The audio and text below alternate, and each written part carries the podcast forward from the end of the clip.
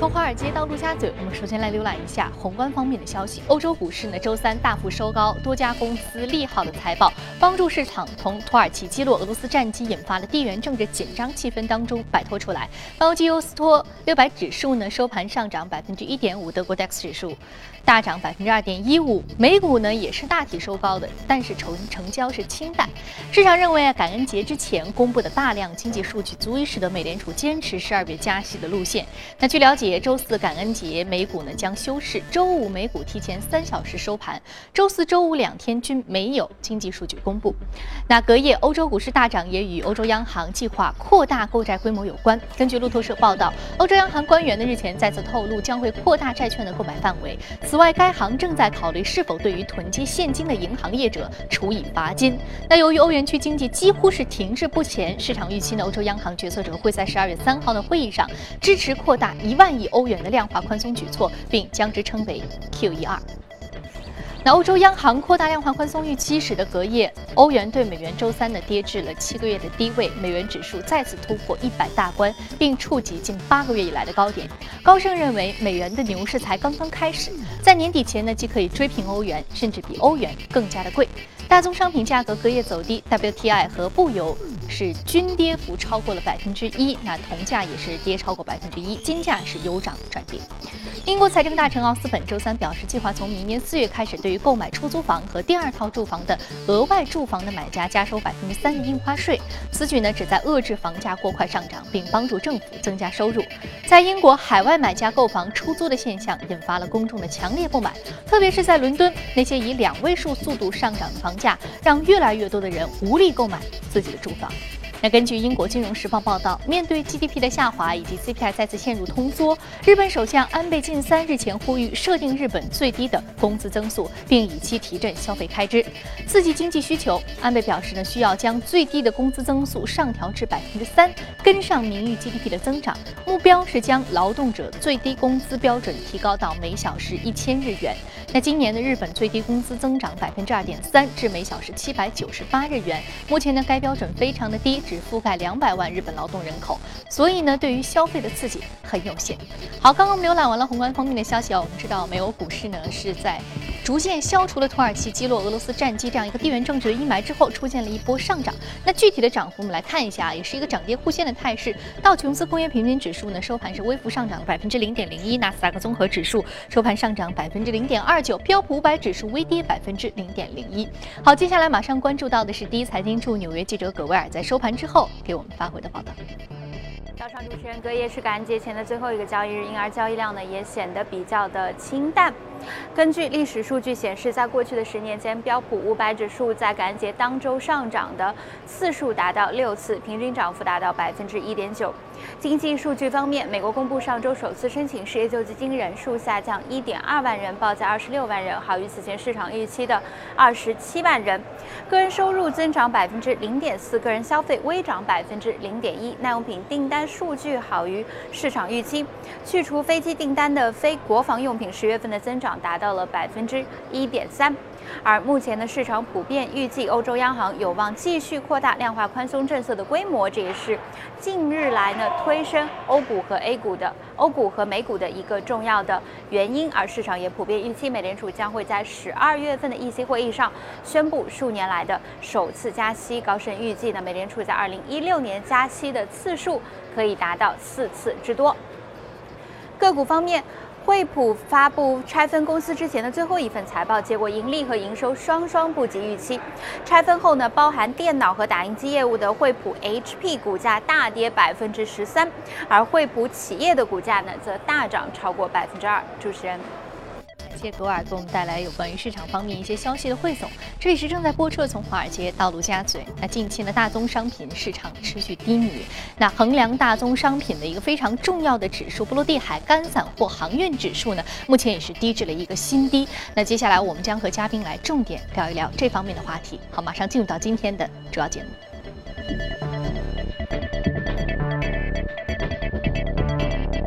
们请到现场的呢是来自于钜派投资的许戈先生，许先生早上好。许你好。嗯，许先生，我们很久不见了啊。那其实，在这三个星期的时间当中，发生了很多的事情。最重要的就是有一个指数跌至了它有指数发布以来的最低啊。CNBC 的主持人就说，波罗的海干散货指数是大宗商品市场最后的一丝希望。但是我们看到它现在已经跌到了非常低的位置。，已嗯，已经是一个历史低位了，而且在本周之前的话，它是连续二十一个交易日下跌。呃，这个概念，比如说你 A 股如果连续跌二十一一天的话，这个幅度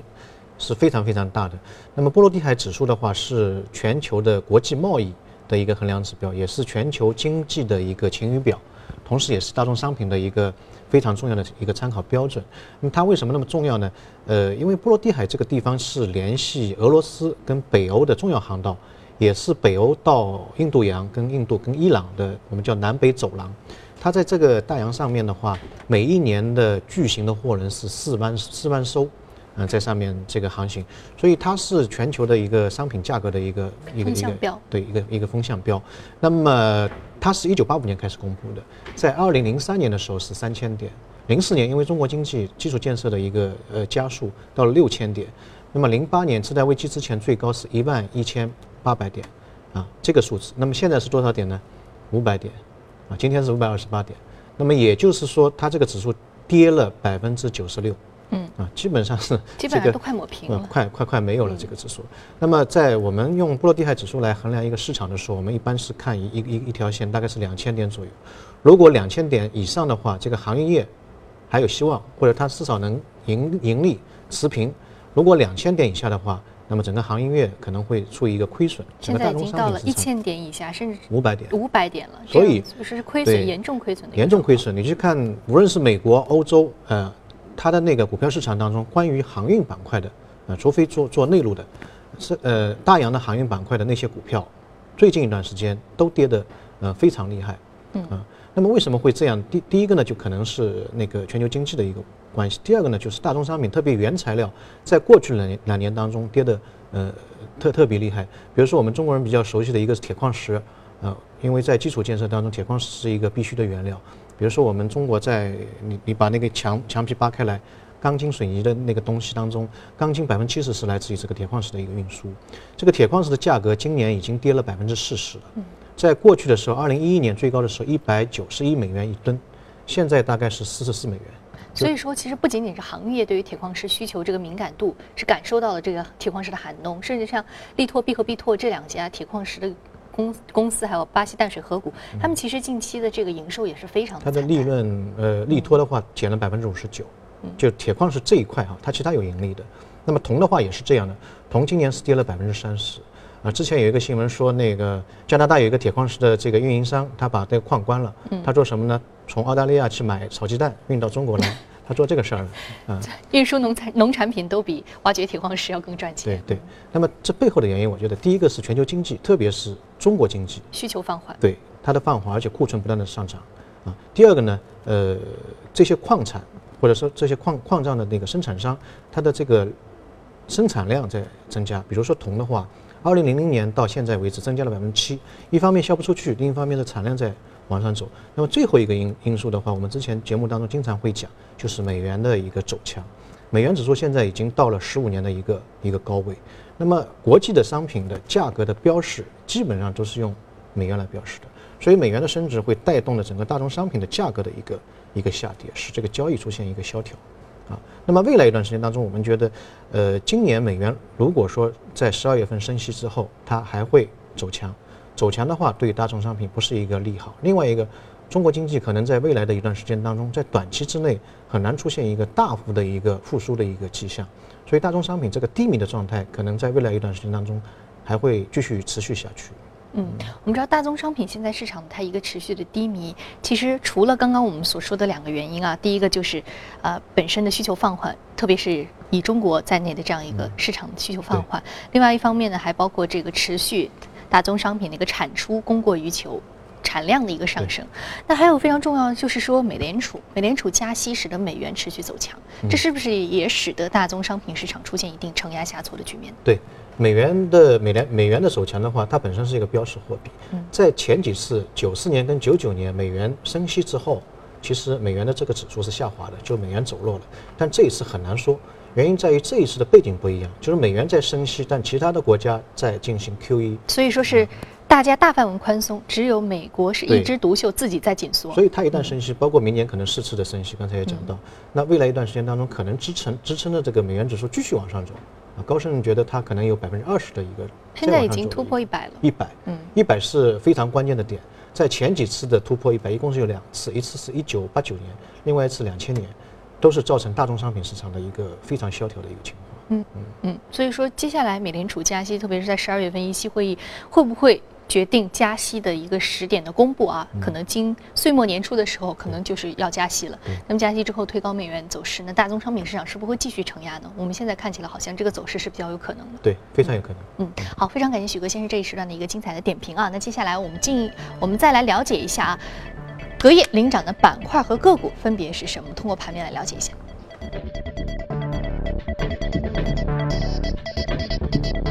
板块方面，综合企业、健康护理、服务业和消费品。另外，我们再来看到的是个股方面，个股方面呢，来自于健康护理、信息服务、生物技术、制药，还有信用服务和百货商店的相关的板块个股是领涨的。那今天我们要说到的呢，是来自于健康护理信息服务啊，是 Computer Program Systems，还有是上涨幅度百分之二十四点零六，目前的价格是五十点零六美元每股啊。这家名字很长的公司斥资两亿元收购同业公司，刺激了股价上涨。行业内的兼并重组，我们之前说过，健康服务公司还有医药公司，他们其实行业的兼并重组整合非常的多啊。那今天我们说到是健康护理信息服务，这是一个什么概念？呃，这家公司我们在讲异动美股的时候，经常会讲到一个生物制药，嗯，啊，还有医疗器械等等，这个板块反正一直是会非常出彩。对，但是这只股票抗呢，周期板块对，嗯跟其他的股票还不一样，它是一家服务于农村和社区的一个医疗信息的一个供应商。呃，在美国的话，一些大医院的话，它的信息可能是非常好，但是像这个农村，有点像我们的卫生院啊，呃，或者说门门诊部啊这些，它的整个整个医疗的信息服务呢，相对来说有一定的垄断性。那么这家公司其实就是做一些小分的、细分的一些市场的一个医疗信息的服务。当然，它的分门别类的东西很多，一个呢就是做临床的或者说病人的这个整整个呃病理的一个文件的整理。包括一些化验单啊等等，还有呢做后台的，比如说医院员工的工资啊，呃医疗保险啊，甚至还做那个呃病人的保呃这个嗯病人的保险的那一块，呃也也也是它的一个附加的服务。那么这家公司它昨隔夜的一个上涨，主要是呃它收购了一家叫 Healthland，这家公司呢，嗯、跟它是有一点业务相似的，但是呢也有一个优势，它做的是一个急诊病人的一个康复。另外呢，它有一个呃这个医疗设施的一个很大的一块的一个医疗设施的提供，所以呢，这这两家公司合并之后，市场预期它明年的每股收益可能会提升百分之三十五，到了二零一七年会提升百分之五十的一个一个每股盈利，所以这个对它来说是一个比较大的一个利好。嗯，好，非常感谢许哥先生这一时段对于相关个股的一个点评。是正在播出的从华尔街到陆家嘴，接下来我们来一下有关于公司方面的最新消息，来关注几条来自于公司和行业的相关资讯。首先，我们来说一下 Uber 啊。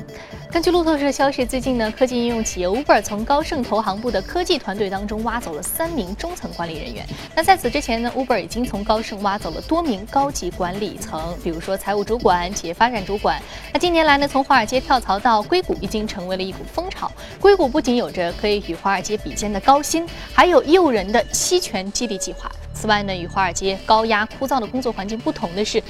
Google 的包括像 Google、Facebook 这样的公司的码农式生活更加的自由，并且富有创意。那在哈佛商学院，百分之二十的2015应届毕业生表示将会到科技公司工作，比例较2011年的百分之十一上升将近一倍。巴克莱也给华尔街泼了冷水。巴克莱前执行长詹金斯日前表示呢，未来十年金融服务行业的员工和分支数量可能最多减少百分之五十，以在科技带来的全面变革当中求生存。即使在不严酷的情况之下，至少也会减少百分之二十。詹金斯今年七月被巴克莱解雇，他在被解雇时已经裁减了一部分的分支了，而且裁员一点九万人的计划已经进行到了一半。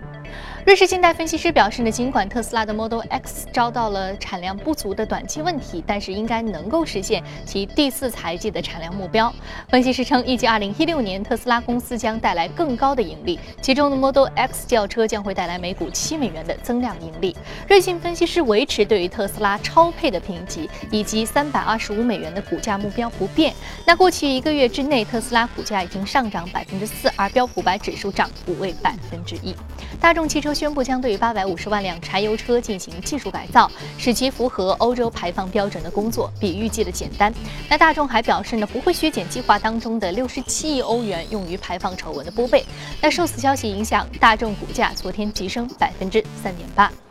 美国农业与建筑设备巨头约翰迪尔发布财报称，尽管的农业设备的疲软需求和大宗商品价格疲软对于销售造成打压，但是呢，公司上一季。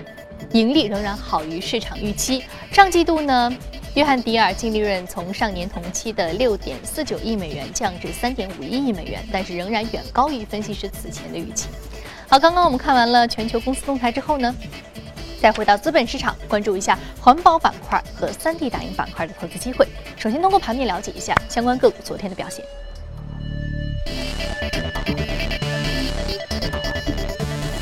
首先要说的是丹纳赫，是来自环保板块，昨天上涨幅度是百分之零点三三。另外是 Three System 上涨幅度百分之七点三七，来自于三 D 打印。我们先来说一下丹纳赫，丹纳赫我们在我们的节目当中也是不止一次的提到，是环保设备检测的一个公司啊。这个公司其实很有意思，它在企业发展的过程当中，它在很快的时间就壮大了，嗯啊。成立两年就进入到了五百强，而且呢，它相关的这个行业并购整合是很多的案例可以讲的。对，它的商业模式值得我们去借鉴。嗯，它的壮大是通过不断的兼并。嗯，比如它第一个让别人觉得很诧异的事情，就是它是八四年成立的，用了两年时间，它是变成了四百五呃世界五百五百强。呃，它在两年时间当中一共兼并了十二家企业。十二家。十二家企业，所以从它八四年成立一直到现在，它走的路是完全一模一样的。就不断的兼并和收购，嗯，到现在为止，它总共收购了六百家的企业，各它的在此行业当中各个细分的高激励的那个行业，可能别人就看不上的那些行业，它就把它收购进来了。但我们知道，就跟人体一样的，如果你移植一个器官的话，最大的问题就是排异。排异，嗯，哎，企业也是这样的，有的时候你如果收购失败的话，可能把母公司都给弄死。所以它六百家企业能够整合到那么大的一个系统里面，它必然有自己的核心竞争力。那么它的核心竞争力就在于它有一个叫 DBS 的一一个系统，叫整合系统。首先呢，它会把那个文化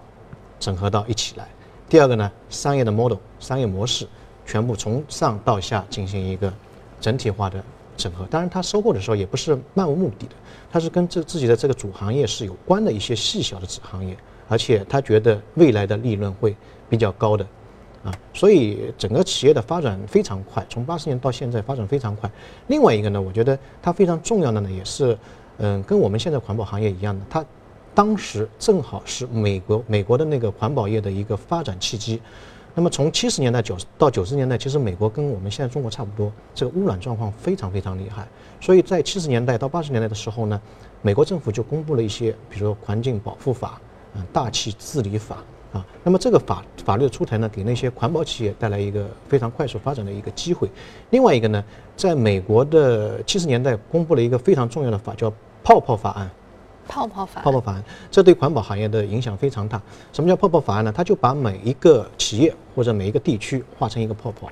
那么如果我们拿一个企业来说，这企业可能会排污水，也可能是有一些废气。他说我不管，我就是给你一个当量。你的排污当量，如果你有能力以低价的方式处理你的废气，那么你可以废气多排一点，但你总的加总起来不要超过这个呃呃这个整个当量，所以呃这个让企业呢有一个动力去做一个经济的处理。那么另外一个呢也是催生了有一些企业可能可能它的那个当量本来就是排不够，它不需要那么多当量，所以它可以把那个多余的那部分拿出去进行一个交易。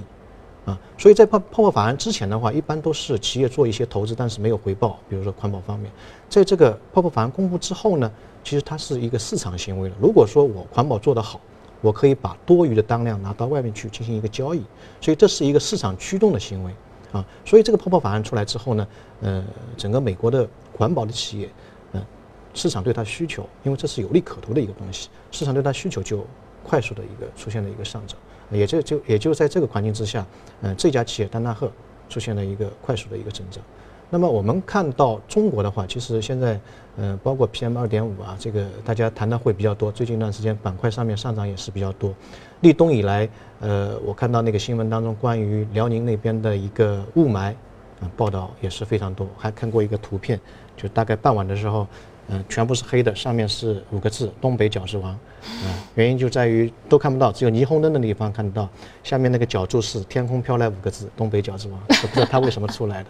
所以，呃，包括我们最近的“十三五”的计划，也是提到一个建设美丽中国的。嗯。那明年的话呢，关于一个环境的这个环保税，可能也会出台。所以说，环保板块治理的需求。啊，可以说是通过这些现实情况，包括雾霾的情况，也包括其他大气污染的情况，包括河流污染的情况，也是迫在眉睫需要去解决的。对，而且“十三五”规划当中也重点提出了建设美丽中国的这样一个概念。嗯嗯，因为正好这个阶段跟美国七十年代、八八十年代这个阶段非常相似。嗯，是一个环保业迎来发展的一个很大的核心契机啊。那我们看到，其实相关的 A 股市场呢，也会有一些板块值得我们来关注的啊。相关的 A 股市场的一些呃这个个股呢，我们看到标的是先河环保、天瑞仪器、华测检测、聚光科技、创元科技、永清环保、三维思、重电环保和中电远达，啊，这些环保行业在这一波大的这个啊，我们说这个美丽中国的建设当中啊，是将会受益的一些相关的标的，我们显示在了屏幕上。那另外呢，我们再来说说。另外一只个股啊，另外一只股是 3D System 三 D 打印。三 D 打印，三 D 打印在美国不是一个新鲜的词儿。嗯。呃，今年呢有一个新闻，就是说有人用了三 D 打印打印了一辆超级跑车。嗯。用了四十个小时。嗯。花了两万多美金。啊，那个车的话，它在两秒之内可以加速到一百一百码，啊，跟那个超级跑车完全差不多。但是呢，它的那个重量非常轻，只有零点六四吨。零零点六四吨，非常轻，非常轻。嗯，它的成本也是很低，只有两万到三万。所以，呃，3D 打印在改变了整个，呃，我们生活的方方面面，包括我们吃的那个药片，以后也可以通过 3D 打印出来。它打印出来，我看到过那个药片，它是完全镂空的。这样的话，跟你的这个口腔的接触面会非常广，因为药的话，通过口腔口腔的接触吸收是有效性是最大的。所以这个方面，比如说你的剂量控制，小小孩子你三分之二的药，我们现在还掰开来一颗药，那以后就可以通过 3D 打印来来实现。那么这家公司呢，是美国的 3D 打印的一家龙头公司。在美国 3D 打印有两家非常有代表性的公司，这一家是 DDD，还有一家呢叫做 Strategy 呃 System。那么前面这家就是我们今天讲的那一家，呢，主要是民用的、普通的，比如说你要打印一个吉他，你可以。